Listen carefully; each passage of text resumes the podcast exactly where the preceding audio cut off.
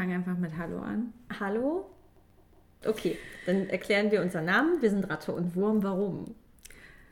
Ähm, eigentlich ganz einfach. Wir haben grobe Ideen aufgeschrieben und herauskam Leseratte und Bücherwurm. Und äh, darum soll es ja auch gehen. Ja, genau. Bist du Ratte oder Wurm?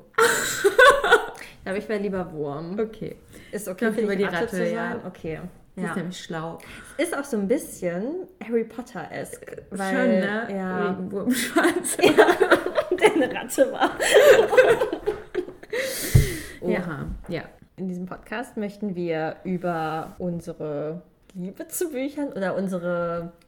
Wir mögen Bücher beide sehr gern. Wir lesen beide sehr viel, manchmal mehr, manchmal weniger. Und ich glaube, es geht jetzt auch gar nicht darum, ständig die neuesten Bücher von irgendwoher vorzustellen, sondern Bücher, die uns nachhaltig beeindruckt haben und die wir gerne immer wieder lesen, neu entdeckt haben und auch sonst irgendwie weiterempfehlen würden, würde ich sagen. Ne? Genau, also Bücher, die auf jeden Fall was mit uns und unserem Leben zu tun haben. Und äh, dafür wäre es ja spannend zu wissen, wer wir sind. Und wir würden uns jetzt einmal kurz vorstellen. Mir gegenüber sitzt Marlene und die darf jetzt aber selbst ein paar Worte zu sich sagen. Das will jetzt doch. Das ist einfach. Okay, es ist einfacher. Okay, wir haben nämlich eben überlegt, ob wir uns gegenseitig vorstellen und überlegt, okay, es könnten auch viele Fake News dabei rauskommen. Gut, also zu mir, ich bin Marlene, ich bin 29 und äh, wir wohnen beide, das kann man ja auch schon mal sagen, wir wohnen beide in Bremen. Es ist interessant, in welcher Beziehung Ja, wir ja zueinander schon- stehen. Schon wichtig auch für den Podcast. Dann erzähle ich mal kurz, du kannst ergänzen, wir sind Freundinnen und ähm, haben uns kennengelernt. Nein! Scheiße. Wir leben also nebeneinander her, treffen uns ab und zu und haben uns kennengelernt, passenderweise im Germanistikstudium vor ein paar Jahren auf jeden Fall.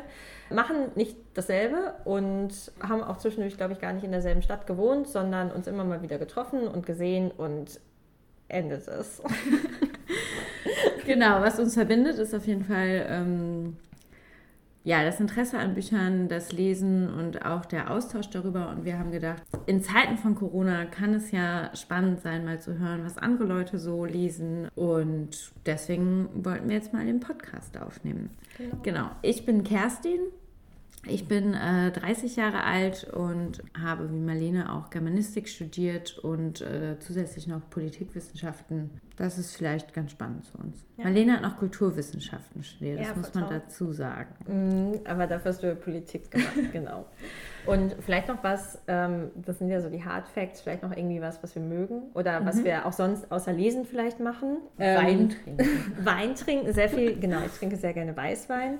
Ich habe eine Arbeit, wo ich sehr viel mit Menschen zu tun habe und das mag ich auch tatsächlich sehr gerne. Also vielleicht ist das nochmal interessant zu wissen, aber auch sonst bin ich gern unter Menschen, viel unter Menschen. Ich unterhalte mich gerne. Ich habe, was Kerstin nicht verstehen kann, eine große Liebe zu Brett- und Strategiespielen.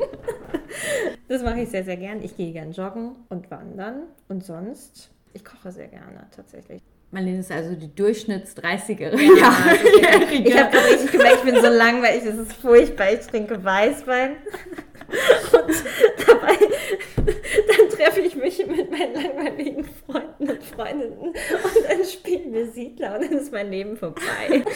Nein, das ist natürlich jetzt äh, ganz schlecht runtergebrochen von uns. Genau, wenn ich äh, nicht lese, dann ähm, bin ich Lehrerin an einer Schule in Bremen und mache das auch sehr gerne. Genau, und treibe extrem viel Sport. Äh, ich boxe und gehe laufen und mache Kraftsport und ähm, genau, brauche sehr diesen körperlichen Ausgleich zu einer doch relativ anstrengenden Arbeit.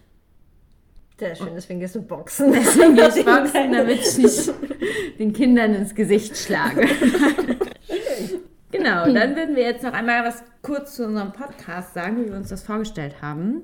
Ja. Und zwar haben wir uns ein super tolles Konzept überlegt, das ungefähr so lautet, wir stellen euch jedes Mal jede ein Buch vor und wir unterhalten uns darüber, weil das Bücher sind, die die jeweils andere nicht gelesen hat und dementsprechend hoffentlich interessante Fragen dabei rauskommen. Genau, und wir so ein bisschen erklären, warum genau wir diese Bücher weiterempfehlen würden.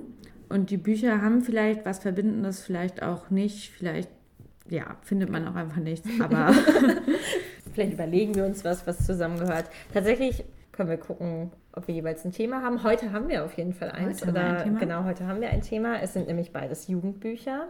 Und was vielleicht noch wichtig ist, also wir werden gleich die Bücher besprechen. Ich würde aber jetzt zum Beispiel nicht sagen, wie es ausgeht. Ihr könnt das dann auch noch lesen. So, ne? Das ist, das ist ja der Sinn der Geschichte hier. Genau. Ja. Dann gucken wir einfach mal, was rauskommt, würde ich sagen. Sehr gut. Das jetzt auch zum ersten Mal. Muss man erstmal schauen, wie das läuft. Los geht's. Soll ich einfach mal anfangen? Ja. Was habe ich mitgebracht? Ich habe eine Autorin und zwar Isabel Allende. Ich glaube, die kennt man nicht unbedingt für ihre Jugendbuchreihe, Mhm. sondern eher für, also das Geisterhaus ist, glaube ich, so ein Mhm. Roman, den, von dem fast jeder schon mal was gehört hat. Ist eine sehr bekannte Schriftstellerin. Ähm, sie ist, wir haben es gerade nochmal nachgeguckt, US-Amerikanerin und Chilenin, halb halb, und ist in Peru aufgewachsen. Also in Südamerika hat sie auf jeden Fall ihre Kindheit und ich glaube auch ihre Jugend verbracht. Und warum erzähle ich das? Weil das auch in ihren Jugendbüchern auf jeden Fall wichtig ist oder wichtig wird. Sie hat Anfang der 2000er eine Trilogie geschrieben und ähm, das erste Buch daraus heißt Die Stadt der wilden Götter. Das zweite ist Im Reich des goldenen Drachen und das dritte ist Im Bann der Masken. Relativ hintereinander weg. Ich habe die Bücher tatsächlich auch gelesen, als ich 11, 12, 13, keine Ahnung war. Auf jeden Fall musste ich auch immer noch auf die Bücher warten. Also ein bisschen wie auf Harry Potter. Ich werde jetzt erstmal auf den ersten Band eingehen. Damit geht es ja auch los, logischerweise faszinieren mich oder haben mich damals fasziniert, faszinieren mich auch heute noch. Ich habe die, glaube ich, auch immer mal wieder gelesen. Ich glaube, den ersten Band insgesamt bestimmt fünf oder sechs Mal, was mir bei Büchern nicht so häufig passiert, würde ich sagen. Ich weiß gar nicht, liest du Bücher ständig doppelt? Selten, ganz selten. Ja, ich bin auch nicht. Also ich habe ein paar, die ich immer mal wieder lese, aber so, ich würde sagen, 90 Prozent lese ich nur einmal und ich Ja. vergesse dann auch bei Büchern, die ich nicht so interessant war, vergesse ich auch relativ schnell wieder, was passiert ist, ehrlich gesagt. Ja, total. Also, schwierig, also literarisch schwierigere, anspruchsvollere Bücher, die lese ich manchmal zweimal und entdecke dann schon auch nochmal immer neue Sachen. Aber ansonsten. mm. Nee. Äh, wann sind die erschienen, Marlene? Mm, Ich glaube, der erste zwei, also ich habe hier nur die deutsche Übersetzung. Es ist, sie schreibt, meine ich, auf Spanisch. Also es ist aus dem Spanischen übersetzt. Die Übersetzung ist von 2002. Ich würde also schätzen, vielleicht 2001 der erste. Und der letzte irgendwie so um 2005. Also die sind relativ nah hintereinander auch erschienen. Und ähm, sind jetzt also so gute 20 Jahre alt. Also, die Story ist folgende. Wir haben erstmal ausgehend eine männliche Hauptperson, und zwar Alex Cold. Der ist auch so 13, 14 Jahre alt, lebt in Kalifornien mit seiner Familie und das ist so der Ausgangspunkt, wie dieses Buch startet. Und äh, seine Mutter ist am Anfang schon schwer krank. Der Vater muss sich um ihn und seine Schwestern kümmern und er soll, mh, ich weiß gar nicht mehr genau, was der Auslöser ist, auf jeden Fall soll er, glaube ich, die Ferien oder woanders verbringen und seine Großmutter ist Reporterin und zwar bei der International Geographic. Natürlich. Natürlich. gar nicht angelehnt an irgendwelche Was Großmütter halt so machen. ja, genau. Beziehungsweise vielleicht, nee, doch, es ist die Großmutter, aber die sind doch alle noch sehr jung. Auch sein Vater ist, glaube ich, sehr jung. Also es macht schon irgendwie, also die Großmutter wird auch in dem Buch, ich würde sagen, so am Ende ihrer, ich würde sagen, sie ist so Ende 50, Anfang 60, aber er ist ja auch noch nicht so alt. Also es kommt zeitlich schon ganz gut hin. So, dass sie jetzt nicht uralt ist und da irgendwie noch Reportagen macht. Die macht Reportagen, er soll mitkommen und das ist quasi so der Ausgangspunkt dieser ganzen Geschichte. Die Reportage, die sie begleitet, ist in Brasilien.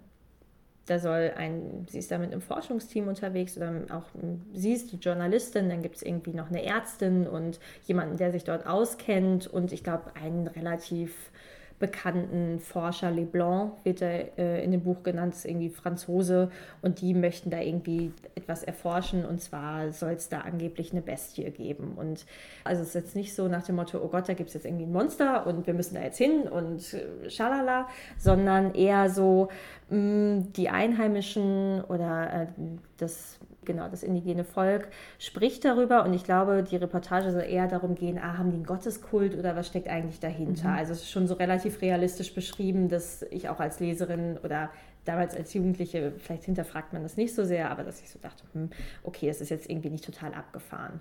Und die fahren dann halt los, ähm, folgen dem Amazonas und treffen dann ähm, auf den Rest der Forschungsgruppe und da kommt Nadja ins Spiel, die Tochter ähm, desjenigen, der diese ganze Expedition anführt. Und Nadja ist, würde ich sagen, ja, was heißt die heimliche Protagonistin? Es ist schon sehr aus der Sicht von Alex auf jeden Fall. Aber es geht auf jeden Fall viel um das Zusammenspiel zwischen den beiden, wie die beiden sich kennenlernen am Anfang und auch wie die beiden miteinander agieren. Und ich würde auch sagen, dass es so aus der Perspektive ist, dass man Alex manchmal auch ein bisschen schlagen möchte. und dass Nadja auf jeden Fall, finde ich, ein großes Verständnis. Also, dass ich immer dachte, okay, ich identifiziere mich sehr mit ihr. Und ja. ich hatte auch das Gefühl, der Schreibstil ist sehr so gewählt, dass sie großen Raum bekommt, dass sie viel Zeit bekommt, sich auch als Figur zu entfalten, auch wenn sie irgendwie erst ich würde sagen, nach dem ersten Drittel des ersten Buches überhaupt auftaucht. Du hast vorhin erwähnt, dass ähm, die quasi so eine Forschungsgruppe sind und ähm, die da hingehen und sich das indigene Volk auch angucken sozusagen? Oder mm, nee, spricht nee, dieses Volk erst von dem... Von genau, das Volk spricht von der Bestie und das ist, glaube ich, mm, ist das jetzt so weit oder das hat sich so weit verbreitet, dass es irgendwie internationales Aufsehen erregt hat oder dass da irgendwie in Brasilien gesagt wurde, hey, da gibt es so eine Ecke im Amazonas, wo diese Bestie ähm, sein soll. Und der Forscher oder dieser hm, ist, ich glaube, es wird auch gar nicht so als Forschungsexpedition gekennzeichnet, sondern wirklich so, also dieses Journalistische steht auch mhm. schon sehr mit im Vordergrund. Okay. Und ähm, gleichzeitig oder was ich eben damit sagen wollte, ist eher so, es ist nicht so, oh, wir gucken jetzt mal uns das indigene Volk an, ja. sondern wir erforschen jetzt eher, ist da was oder ähm, steckt da irgendeine andere Geschichte dahinter? Oder ich glaube, da sind auch am Anfang so Vermutungen, was es sein könnten. Und da werden auch Vermutungen von, okay, wollen die irgendwie ihr Land beschützen? Und ähm, denken sich deswegen was aus, damit sich ähm, die Zivilisation nicht weiter ausbreitet und sie nicht noch mehr abroden und so. Das kommt okay, immer also, zwischendurch mal raus. Also es geht ja. nicht darum, zu einem Stamm hinzufahren und sich den anzugucken. Okay. Was mir eben beim Durchblättern, ich habe es ja jetzt das letzte Mal, glaube ich, vor fünf, sechs Jahren gelesen, ähm, auffällt, ist, ich weiß nicht, ob es an der Übersetzung liegt, dass ich zum Teil dachte, ah, das Wording ist manchmal ein bisschen schwierig mhm. gewählt. Mhm. Also, sie sprechen manchmal von Indianern, wo ich denke, wow, okay, alles klar, das macht man, würde ich jetzt so würde man, nicht unter, nicht würde man heute nicht so machen. Und auch eine Ärztin ist, glaube ich, so als Mulattin übersetzt. Da habe ich aber eher das Gefühl, es ist eine Übersetzung, das ist Übersetzungsscheiße, weil das irgendwie auch ein Wort ist, was man ja also das würdest du ja, das würdest du in ja. dem Jugendbuch, glaube ja. ich, nicht so, also da habe ich mir gedacht, hm, ist das oder ist das auf Spanisch irgendwie was, was man da benutzt, um irgendwas auszudrücken? Also das fand ich ein bisschen befremdlich, ehrlich gesagt. Ja. Ja. Aber es ist auch schon, also ich meine, wir haben ja vorhin gesagt, dass es Anfang der 2000er erschienen ist. Da waren die Diskurse vielleicht auch noch nicht so ja. weit wie heute. Und da würde man, heute würde man es vielleicht anders übersetzen, aber weil ja. unser beider Spanisch ja auch eher rudimentär ist. ja. Ähm, ja. Ja, es ist auch die allererste Übersetzung. Es ist okay. die allererste Ausgabe. Ich habe hier noch das Buch von 2002 liegen. Ich, ich weiß nicht, ob sie vielleicht auch in den nachfolgenden Übersetzungen, kann ich nur vielleicht hoffen, dass sie es vielleicht ein bisschen angepasst haben, ehrlich gesagt. Das, also das war eben so beim Durchblättern, dass ich dachte, oh, hm, das ähm, gut, wenn man auch nochmal mit so einer Retrospektive drauf guckt und denkt, ja. vielleicht ein bisschen unpassend. Ähm, und was hat dich an der Nadja so fasziniert? Mmh ich fand es erstmal ganz spannend. Sie wird erstmal sehr, sehr passiv vorgestellt. Also sie wird so vorgestellt, dass, ähm, dass es aus Alex Perspektive ist. Ich kann es auch kurz mal vorlesen. Also, mal. Genau, also die Situation ist im Prinzip so, dass ähm, die, die holen sich ja gegenseitig ab. Also diese Forschungstruppe trifft dann auf den Rest von den Leuten und die stehen sich dann irgendwie gegenüber und sind aber auch schon in Brasilien. Und dann geht's los ähm, mit dem Absatz. Alex schätzte das Mädchen etwa so alt wie seine Schwester Andrea, vielleicht zwölf oder dreizehn. Sie hatte einen von der Sonne gebleichten Buschelkopf, ihre Augen und ihre Haut waren honigfarben, sie trug kurze Hosen, T-Shirt, Plastikschlappen. Um die Handgelenke hatte sie viele bunte Bänder geschlungen, über dem einen Ohr steckte eine gelbe Blume, durch das Ohrläppchen des anderen hatte sie eine lange grüne Feder gezogen. Alex dachte, wenn seine Schwestern das sehen können, würde Andrea diesen Schmuck auf der Stelle nachmachen und seine kleine Schwester Nicole vor Neid die Krise kriegen, wegen des schwarzen Äffchens, das auf der Schulter des Mädchens hockte. Also ich finde diese erste Einleitung mhm. ist erstmal so ein bisschen, okay, ich gucke dich an und du bist irgendwie so wie meine kleinen Schwestern. Also so ein bisschen so ein mm, kleines Mädchen. Und dann ist aber der erste Beitrag, sie gehen dann irgendwie ein bisschen rum und dann fängt Nadja irgendwie das erste Mal überhaupt an zu sprechen. Und dann redet sie darüber, ähm, oder sie fängt an, warum lebt sie hier, warum spricht sie so gut Englisch, also auch die Sprachbarriere zwischen den beiden wird geklärt, ähm, weil ihre Mutter psychisch krank war und ähm, es nicht ausgehalten hat, in Brasilien zu leben. Sie war Kanadierin und ist dann zurück nach Kanada gegangen. Mhm. Also so ein super deepes Thema und Alex nimmt das auch so auf, dass es also dass er, glaube ich, so von der Wucht so ein bisschen, ah, okay, alles klar, wir sind gleich auf einer total tiefen Ebene, denn meine Mutter ist auch krank. Okay. Und das verbindet ja. sie am Anfang. Und das mag ich an Nadja so gerne, weil ihr, ich finde, eine Stimme für sehr krasse Themen gegeben wird. Und ich finde, sie kommt, sie wird auch immer sehr weise. Also sie sagt immer, mh, mm, oder viele ihrer Beiträge sind sehr durchdacht und sie zeigt gerade Alex, der sehr ein bisschen, der wirklich sich ein bisschen wie die Axt im Walde verhält zum Teil. Er weiß mit sich selbst nicht so richtig anzufangen. Er ist auch, also es wird auch viel thematisiert, ich bin jetzt irgendwie 14 und auch, dass er total viel gewachsen ist und manchmal nicht weiß, wohin mit sich und was er fühlen und denken soll. Und sie gibt ihm da immer so ein bisschen, sie ist so ein bisschen sein, sein Counterpart. Und ich finde mhm. auf eine sehr angenehme Art und Weise, dass es nicht so, das springt dir nicht so ins Gesicht, dass du denkst, sie ist jetzt so geschrieben, dass ich das denken muss. Aber ähm, dass er durch sie auch viel zum Nachdenken angeregt wird. Also ich finde, an ihr hängen sich sehr, sehr viele Gespräche auf und sie ist auch jemand, die einfach viel viel reingibt, viel so an Wortbeiträgen reingibt, wo ich so denke als Leserin oder wo die Geschichte einfach sehr viel vorangetrieben wird in okay. ihrer Dynamik. Und das ja. mag ich total gerne an ihr. Ja, ich finde das eine total spannende äh, Figurenzusammensetzung, weil sie einerseits, finde ich, mit Geschlechterstereotypen ja auch aufbricht, ja. weil Nadja so äh, besonnen und schlau und so ist. Mhm. Vielleicht sind das so, oder so weise, hast du vorhin gesagt. Und auf der anderen Seite, finde ich, ist das für so eine Coming-of-Age-Geschichte eine ganz klischeehafte Besetzung. Ja. Ne? So ja. der Junge, der irgendwie so wie halt so ein Vollochse durch die Gegend rennt so, ja. und ähm, so das Mädchen, was dann immer wieder beruhigend mhm. und ähm, einfangend sozusagen einwirken mhm. muss. Also vielleicht klingt das jetzt auch eher so, ja. aber das habe ich so gerade gedacht, bei, mhm. als du das erzählt hast. Ja, ich überlege gerade, ob es wirklich so stimmt, so wie ich es erzählt habe, kommt es komplett so rüber. Mm, es ist auch zum Teil so, also will ich überhaupt nicht abstreiten, auf jeden Fall. Was dazu beiträgt, ist, glaube ich, auch, worüber wir noch nicht gesprochen haben, es spielt ja, er ist ja quasi so fremd dort ja. und es ist auch für ihn das erste Mal, dass er weg von seinen Eltern ist, dass er mit dieser Großmutter, die natürlich auch so ein bisschen schrullig ist und sich nicht so um ihn kümmert und ihn erstmal so ein bisschen auflaufen lässt mit allem und er mit vielen Situationen noch überfordert ist. Also es wird auch öfter mal, dass er, glaube ich, also er hat Probleme mit der Hitze, mit dem Essen. Es wird nicht so wahnsinnig doll thematisiert, aber es taucht immer mal so auf, mhm. dass er sich nicht so richtig wohl fühlt und ähm, sie natürlich dort aufgewachsen ist. Das heißt, sie hat so ein bisschen den Vorteil, hey. Heimvorteil. Äh, Heimvorteil, ja. genau. Und ähm, gleichzeitig, was ich an ihm als Figur auch sehr schätze, er kommt ja erstmal so ein bisschen so äh, rüber. Ähm, er hatte aber auch super viele na, was heißt schwache Momente? Man ist ja nicht schwach, wenn man sich sorgt, aber es geht auch viel darum, dass er an seine Mutter denkt. Also, ja. dass er sich fragt, bin ich hier jetzt eigentlich richtig? Sollte ich eigentlich nicht zu Hause sein? Aber eigentlich weiß ich auch, ich entlaste eigentlich gerade meine Familie, indem ich hier mhm. bin. Und ähm, er spielt Flöte und zwar sehr gut. Also, mhm. er ist auch in, ich glaube, im Musikorchester von seiner Schule ähm, und bekommt auch noch, hat bei Beginn seine Flöte dabei und er spielt auch auf Flöte und das hat manchmal auch so Auswirkungen. Damit fasziniert er Nadja wiederum total, weil sie das irgendwie nicht kennt oder das nicht selber kann.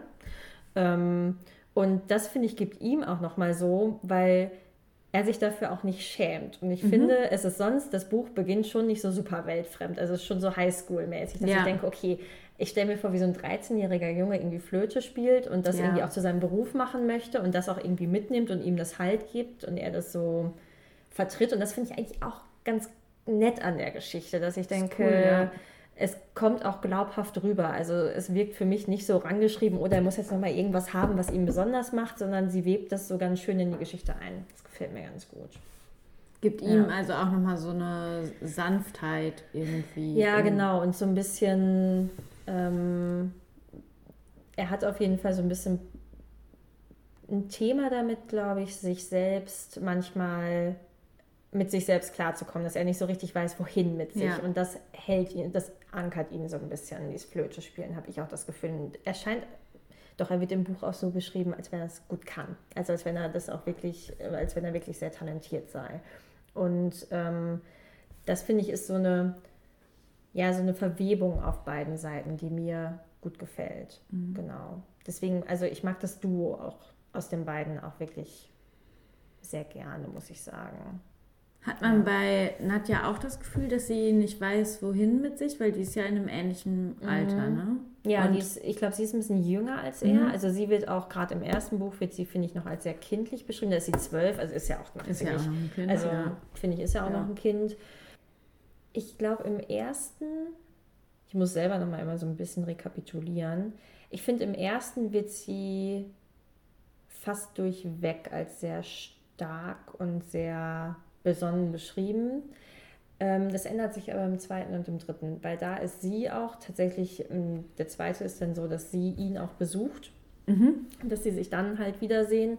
Ähm, das heißt, die Rollen sind so ein bisschen umgekehrt und sie wird auch älter und auch das wird thematisiert, wie sie auch miteinander umgehen und ähm, was sich vielleicht auch ändert, was im ersten Buch irgendwie noch gar keinen Touch von, okay, mögen wir uns jetzt eigentlich als Freunde oder was empfinden wir eigentlich füreinander oder äh, ist das jetzt irgendwie nur das ähm, spiegelt sich aber im zweiten und im dritten irgendwie wieder. Und da wird sie, finde ich auch, da kriegt sie auch nochmal so, also da kommt sie auch in so Überforderungssituationen. Mhm. Das finde ich eigentlich auch ganz gut. Also, dass ich das auch nochmal so ein bisschen, weil sonst ist sie ja so eine Figur, wo man denkt, okay, sie kann alles, sie weiß alles, wenn ja. sie auf den Plan kommt, dann wird eh alles irgendwie wieder gut.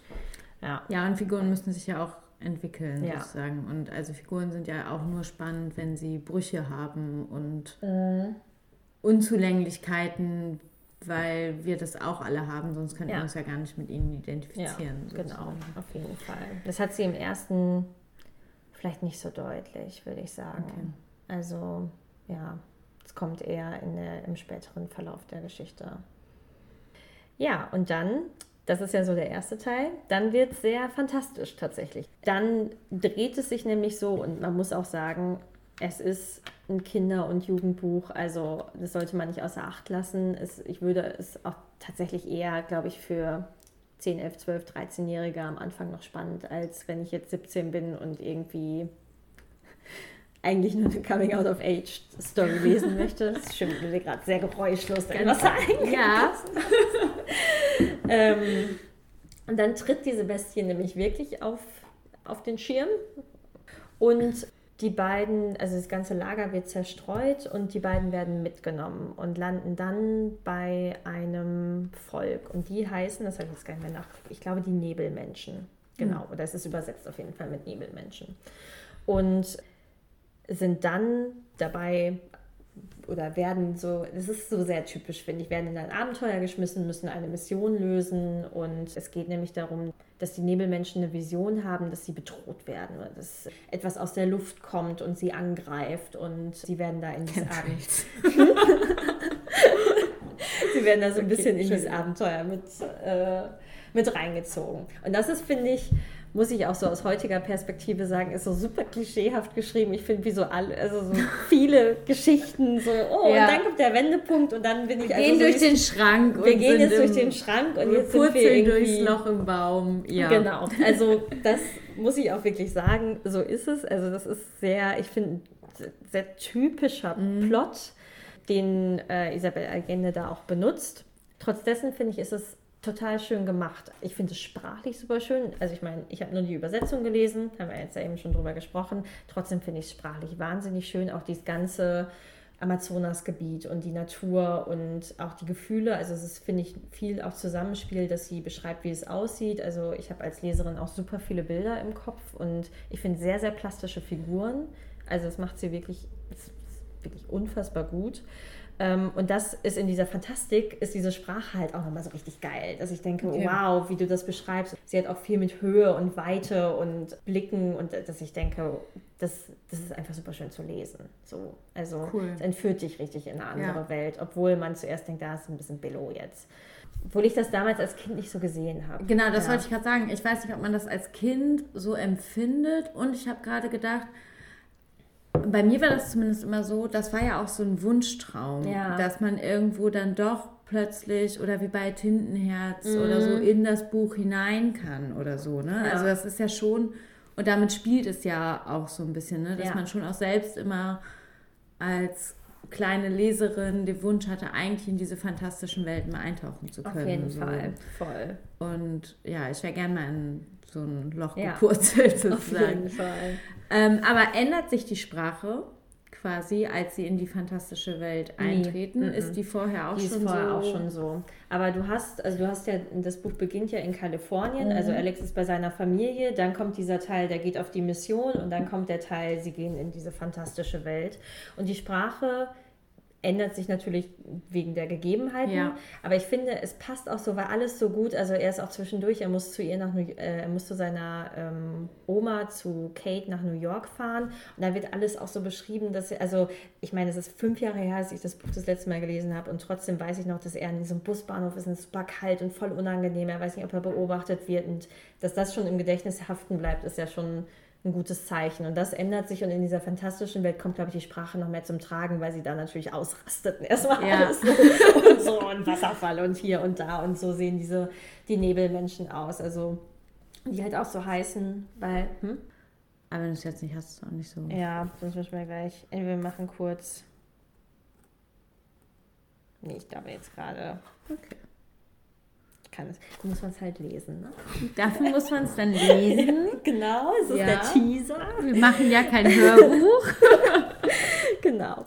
Und was ich aber noch ähm, sagen wollte, bevor ich vielleicht so ein kleines Resümee ziehe, was ich cool fand, weil tatsächlich ist es, ich würde sagen, wer Tintenherz mochte oder mag, ist damit auch super gut bedient, weil Mhm. es, finde ich, so eine ähnliche Funktionsweise hat. Ja.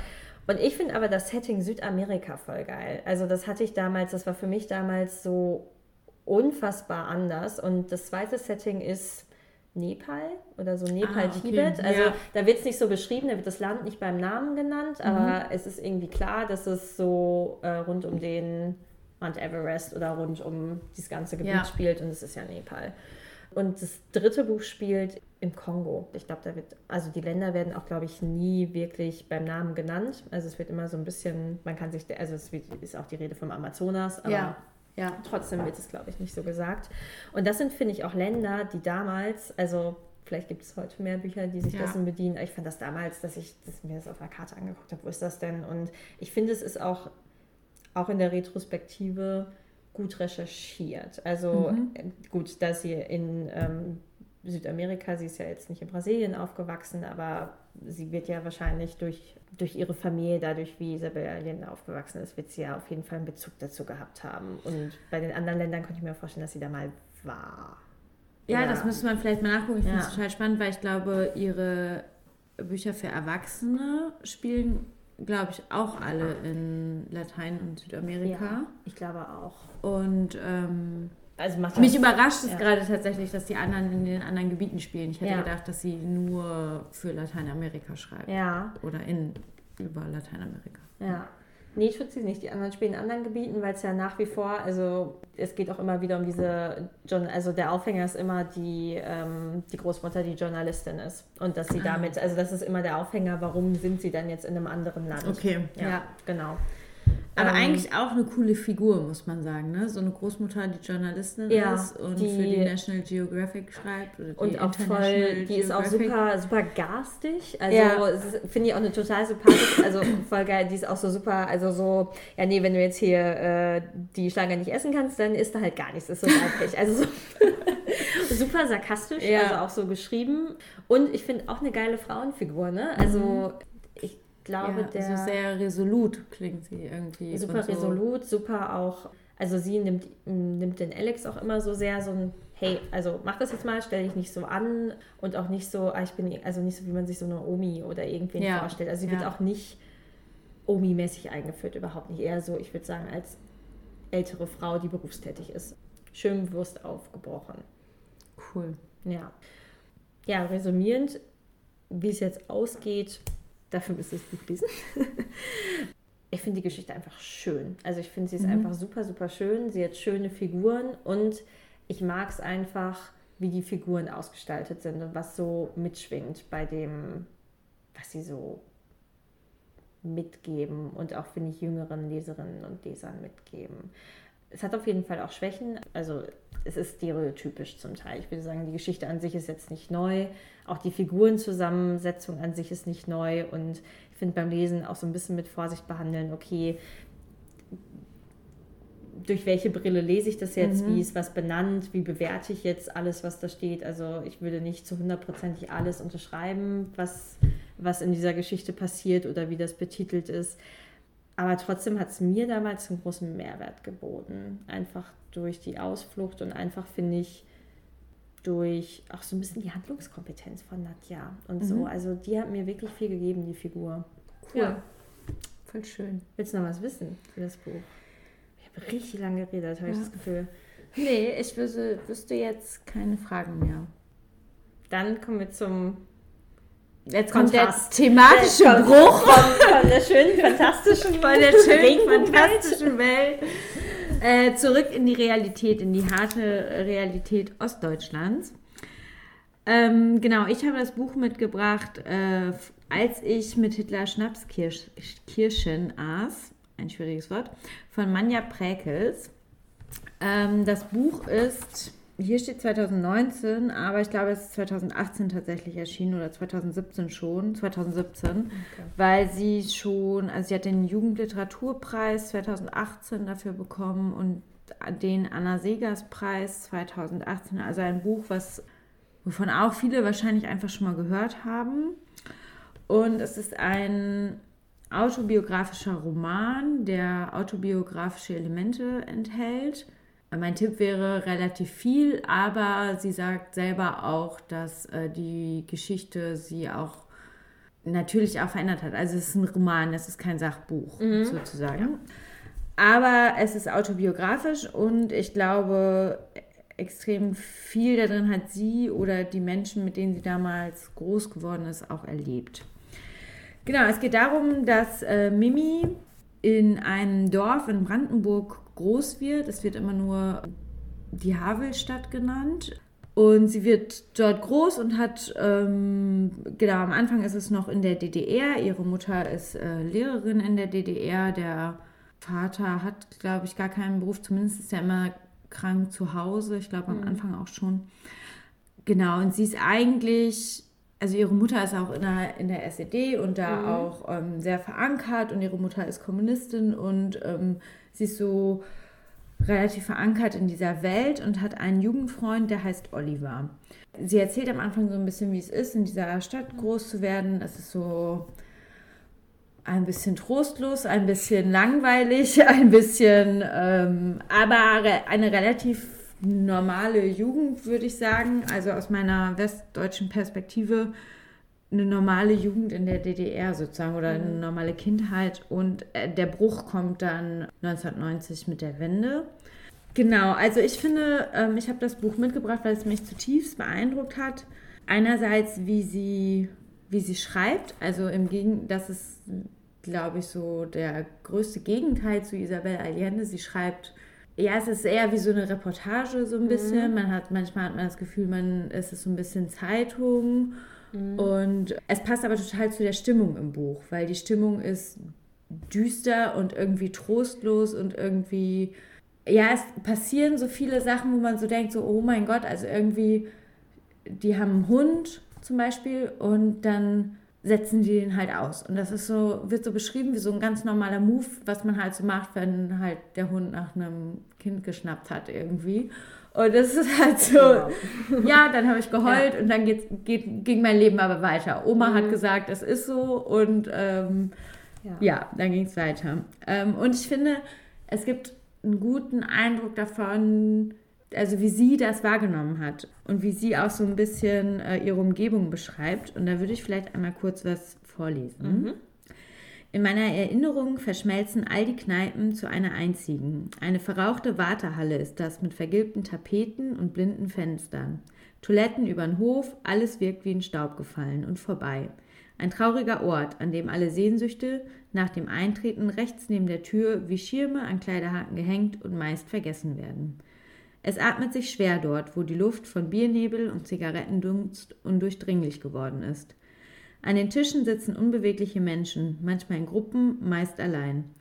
Und selbst wenn die Sonne scheint draußen vor der Tür, bleibt drinnen alles trübe. Es gibt keine Jahreszeiten und keine Wochentage, kein Morgens und kein Abends, nur zähes Warten. Darauf, dass der Wirt die Aschenbecher leert, ein neues Bier zapft, abkassiert, jemanden hereinkommt, jemand herausgeht, irgendwas passiert. Manchmal lacht laut einer an einem der Tische weiter hinten.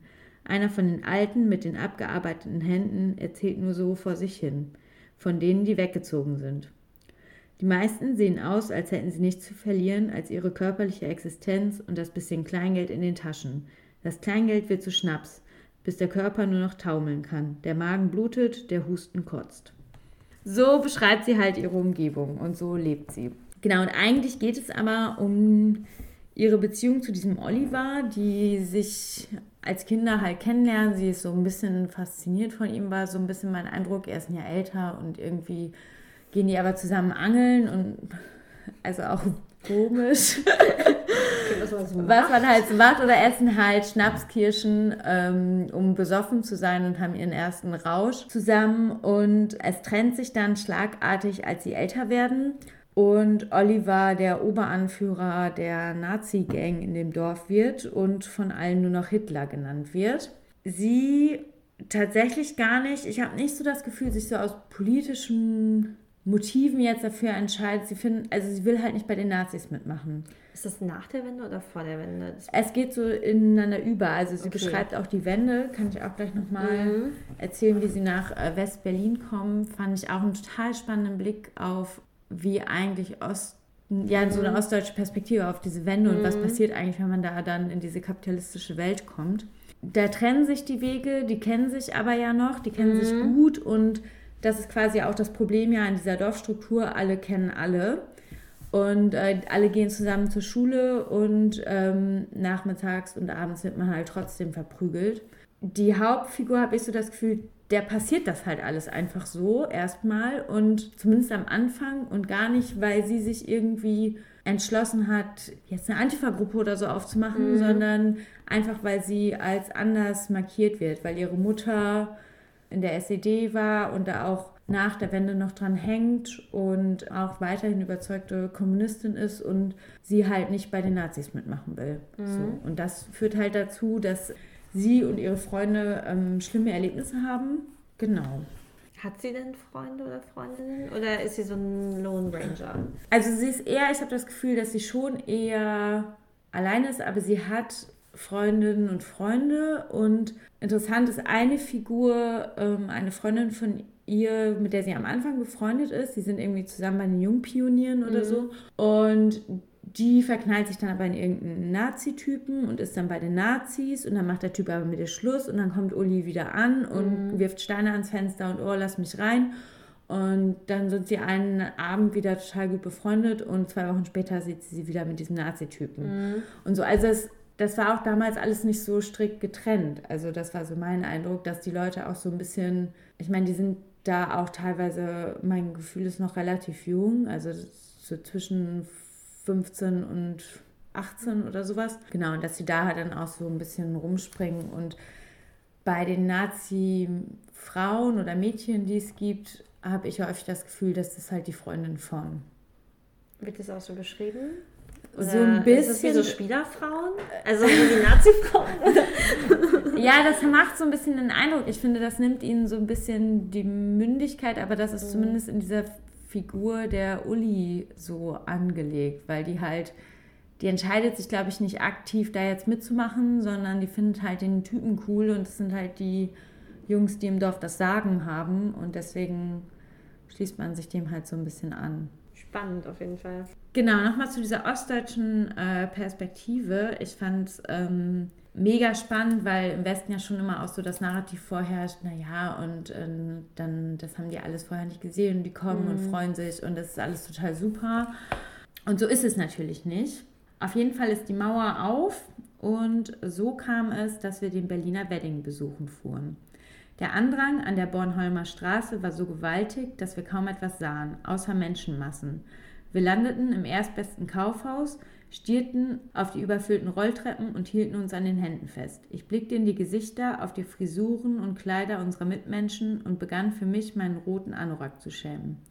Wie gern wäre ich unsichtbar geworden. Das grelle Neonlicht und die ungeheuerlichen Düfte des wahren Tempels brannten in Hals und Augen.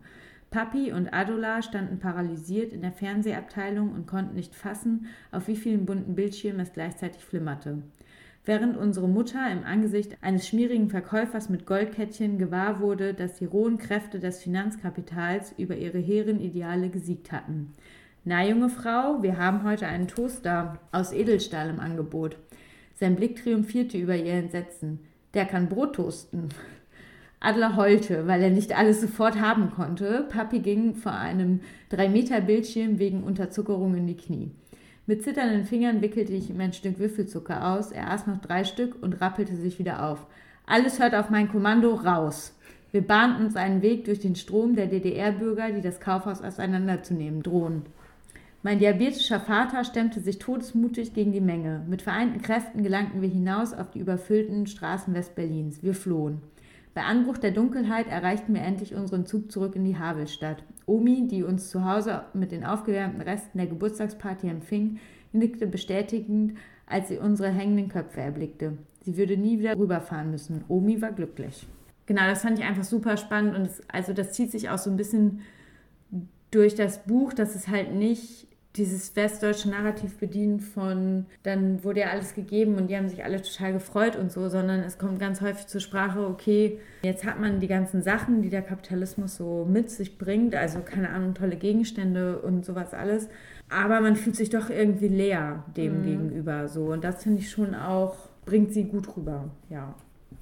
Ja, auf jeden Fall. Also ich finde, die Überforderung kommt auch und auch so dieses, ich finde, es wirkt auch alles so ein bisschen billig und Plastik. Also irgendwie so, okay, jetzt stehen wir irgendwie auf der Rolltreppe und alles ist so grell und flimmert. Ja. Also es sind auch alles so ja. Wörter, wo man so denkt, mh, mm, das wirkt überhaupt nicht, okay, cool, ich bin in einem Kaufhaus, sondern das ist hier irgendwie, versuchen die Leute mir was zu verramschen, anzudrehen. Also ja. auch so schwieriger, ja.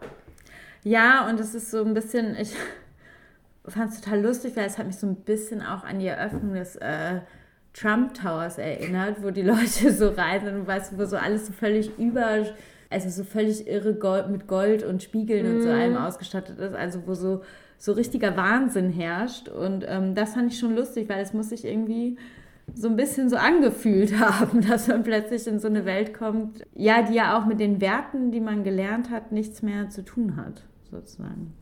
Ja. ja.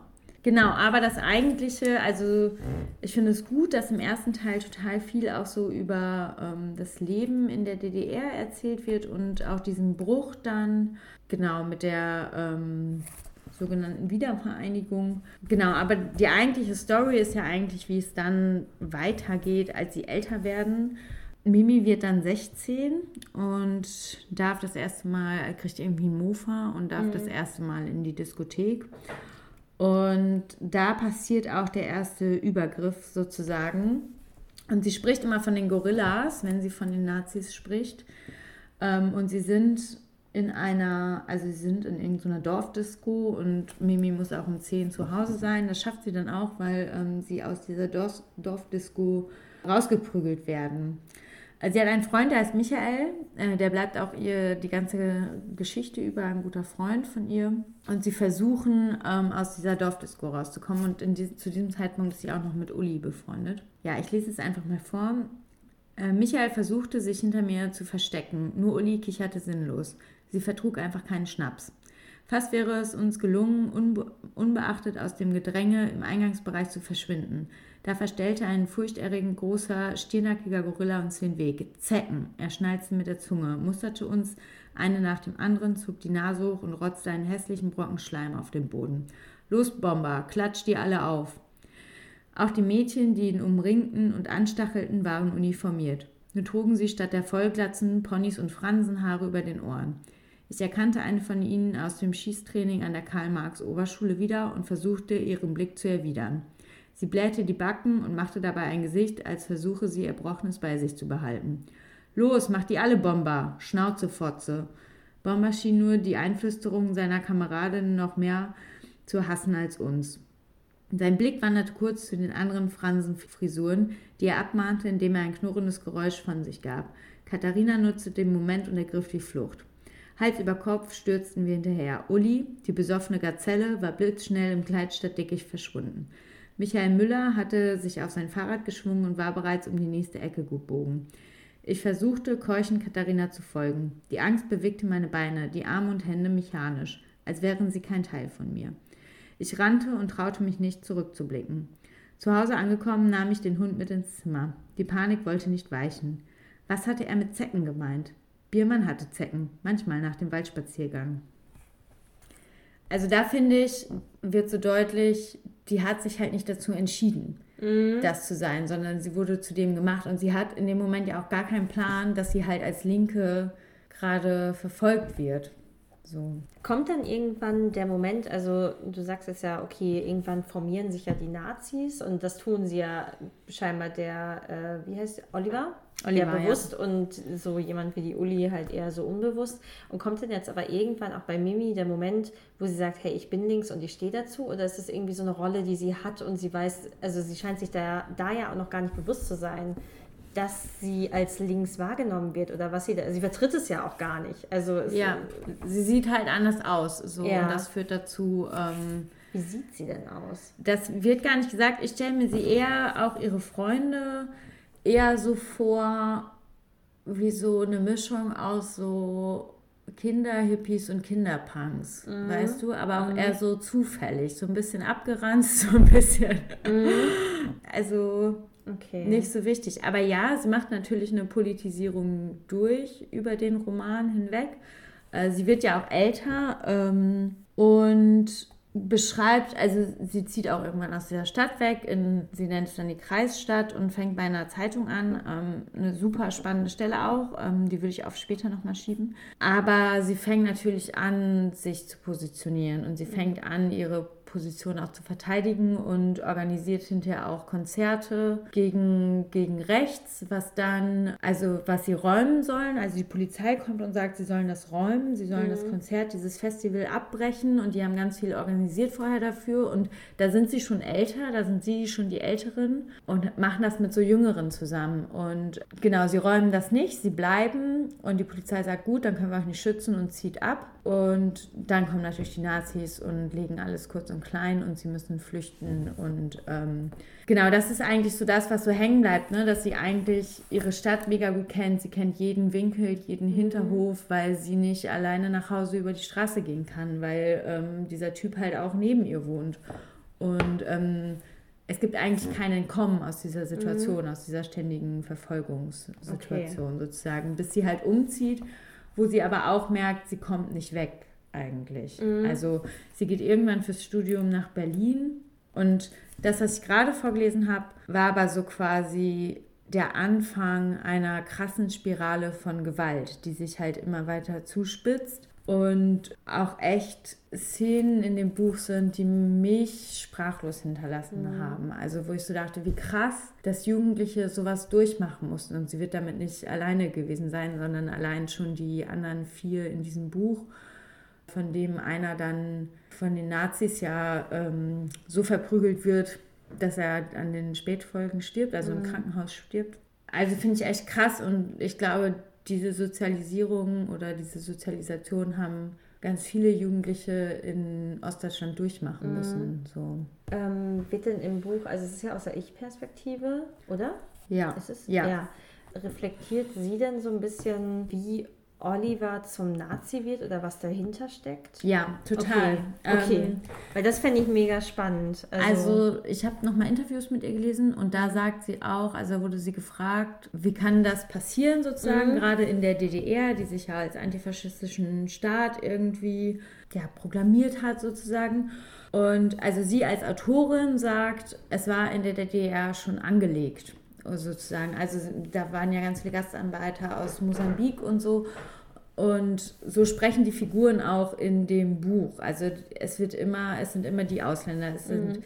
die Schwarzen, es ist, also der Rassismus ist quasi angelegt in dieser Gesellschaft. Also die Leute sind halt nicht, nicht rassistisch, es sind nicht irgendwie nur Linke in dieser Gesellschaft, aber es wird halt nicht behandelt. Und sie macht immer wieder die Erfahrung, wenn sie was sagt, wenn sie dagegen aufbegehrt, wenn sie das ankreidet, wird sie halt klein gehalten. Provoziert, mhm. also ihre Mutter sagt immer, provoziert die Nazis nicht. Sei leise, fall doch nicht auf, warum musst du dir die Haare färben ähm, und sowas alles. Also es wird immer, dieses Problem wird gar nicht benannt von der Gesellschaft sozusagen. Also es gibt mhm. überhaupt keinen Raum, darüber zu sprechen.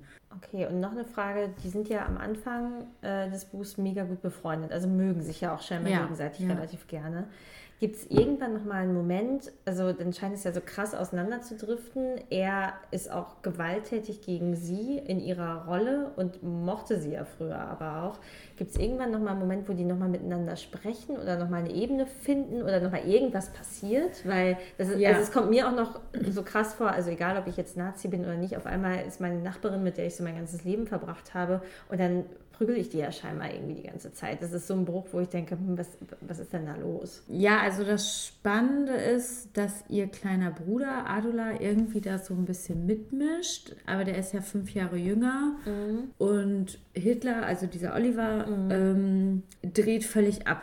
Ja. Der wird, also der ist super gewalttätig, ja schon, also als Nazi gegenüber Linken und Ausländern und äh, die setzen ständig Flüchtlingsheime in Brand und sowas alles, da ist er super gewalttätig und der dreht dann aber durch und sie beschreiben es so ein bisschen, ähm, zu viele Drogen, zu viel Koks und er geht dann irgendwann mit, mit einer Waffe auf irgendwen los und da sagen selbst die Nazis, okay, das war der Touch too much, weil er mhm. auf irgendeinen Mitnazi, glaube ich, losgegangen ist.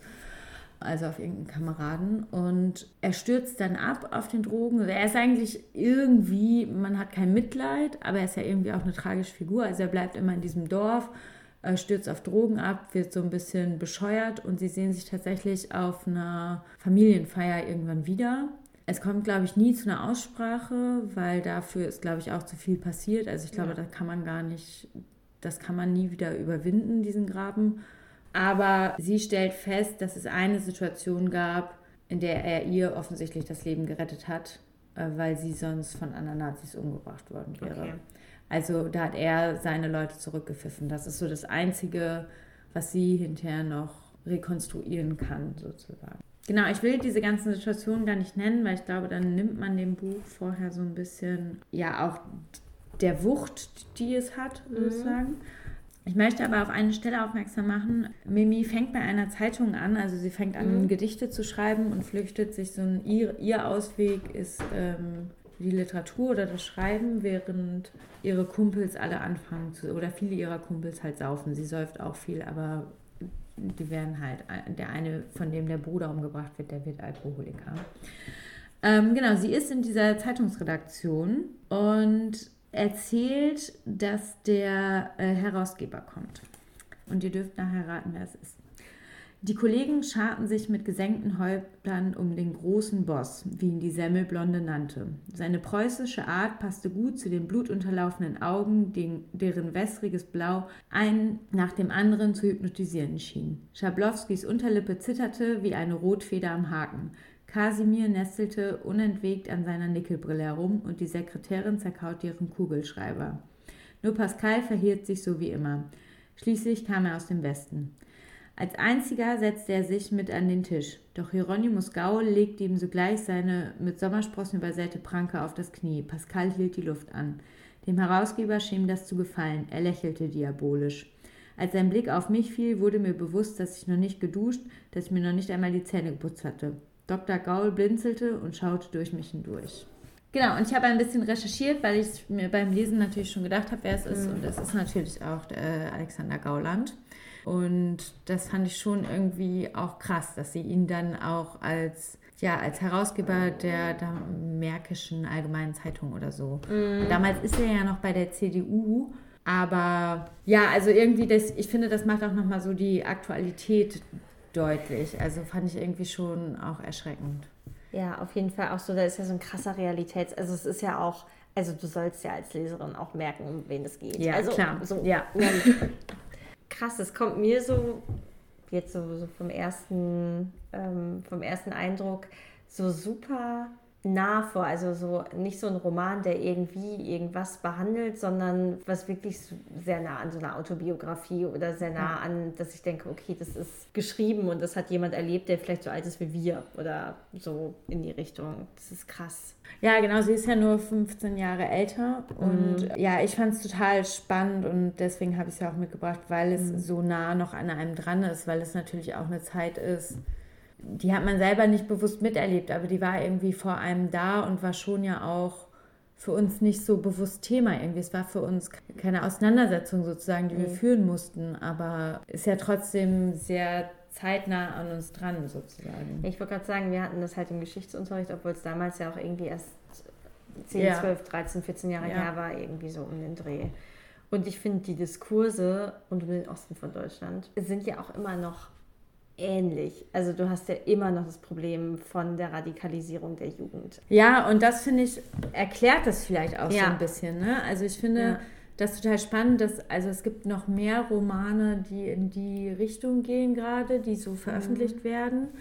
Von Peter Richter zum Beispiel 8990 geht in eine ähnliche Richtung. Erst super entspannte Jugend und plötzlich muss man sich mit ganz vielen Nazis auseinandersetzen.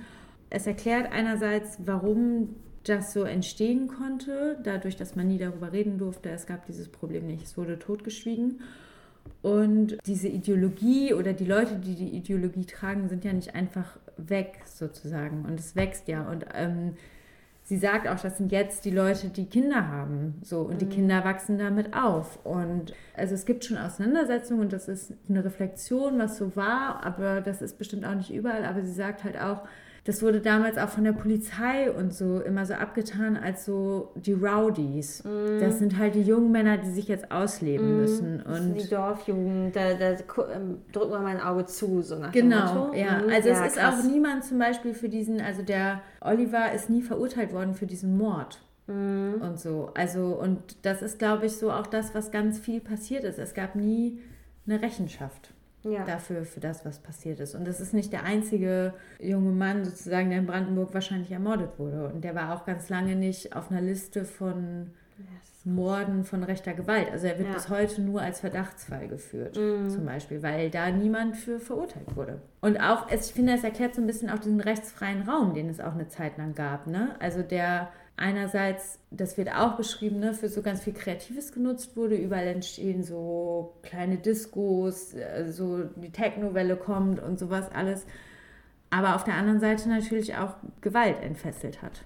Und solange das nicht verurteilt wird oder nicht gesagt wird, hey, das ist nicht in Ordnung, das ist nicht rechtens, wird es ja auch erstens bagatellisiert und du gibst Ja. es ja auch weiter. Also je Ja. mehr, ich glaube, je mehr du dich bestärkst fühlst, das ist okay, das, was ich mache, ich lege noch mal eine Schippe drauf. Ja. Und dann entfesselt es sich ja immer weiter und ich glaube auch tatsächlich, klar, ist es heute, glaube ich, anders als 1990 oder 1992, aber was du auch eben gesagt hast mit den Kindern, ne? Und vielleicht sind Personen davon jetzt heute auch irgendwie in Lehrberufen oder die haben ja auch irgendwie Berufe, die sind ja jetzt nicht immer noch Ja. die Dorfjugend, die säuft, sondern die Die sind das halt heißt, die Gesellschaft. In genau, die sind die Ja. Gesellschaft, sie sind in, vielleicht in Schlüsselpositionen, Ja. sie ziehen Kinder auf, sie betreuen alte Menschen. Also es sind so, so eine ganz große Vernetzungsfunktion und wenn du da immer noch diesen, diesen Gedanken drin hast, dann spreadet der sich ja auch Ja. wie, wie sonst was. Ja. Oder sind jetzt heute vielleicht Polizisten? Wer weiß das denn? Also so, Ja. ne, das, ähm, Ja. das, das ist schon krass.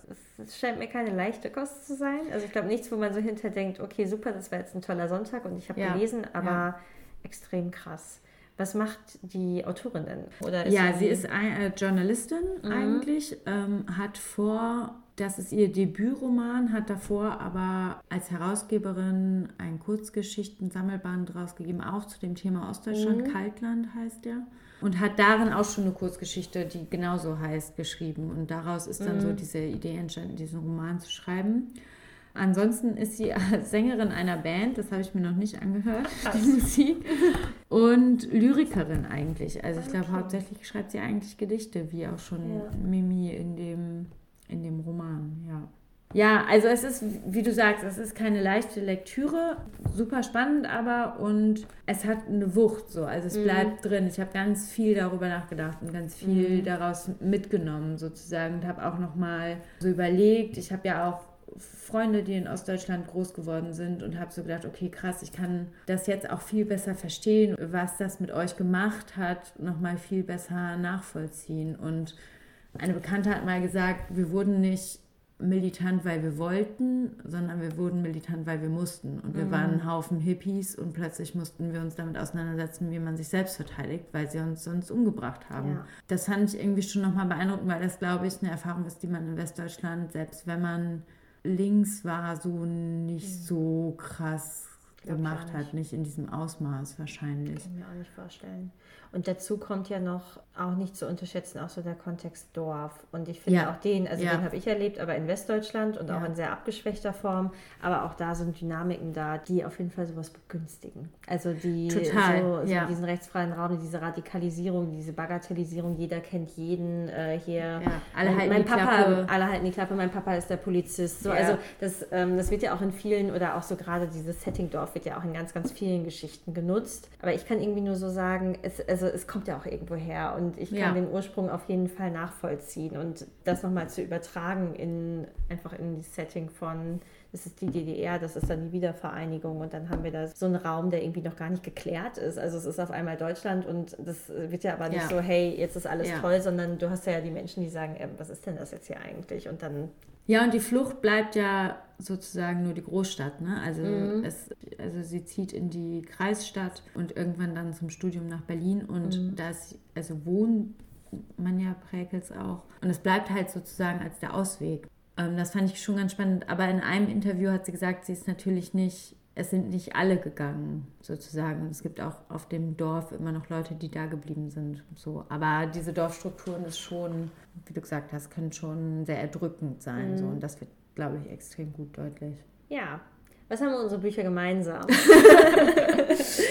ähm, es geht um Jugendliche. genau. Und sonst haben wir uns, finde ich, sehr schön konträres Programm. Ja. Wir haben auch auf jeden Fall weibliche Autorinnen. Ja, also genau, sind, das war ja auch ein ähm, bisschen ein Ziel von uns. Ne? Genau, ne? also so ein bisschen auch zu schauen, wer gibt hier eigentlich Jugendlichen eine Stimme und du hast eine weibliche Protagonistin, ich habe einen Protagonisten, aber eine, einen sehr starken Counterpart auf jeden Fall. Ansonsten hat man auf jeden Fall ein gutes Programm, um zu sagen, hey, ich möchte mal mit voller Wucht erschlagen werden oder ich möchte mal so ein bisschen vor mich hin dümpeln. Das hast du sehr schön gesagt. Ja, ich würde sagen, das war unsere erste Folge. Genau. Und ähm, wir machen das nicht in regelmäßigen Abständen, aber äh, wir halten euch auf dem Laufenden. Bestimmt. genau. Wir melden uns wieder. Adios. Tschüss.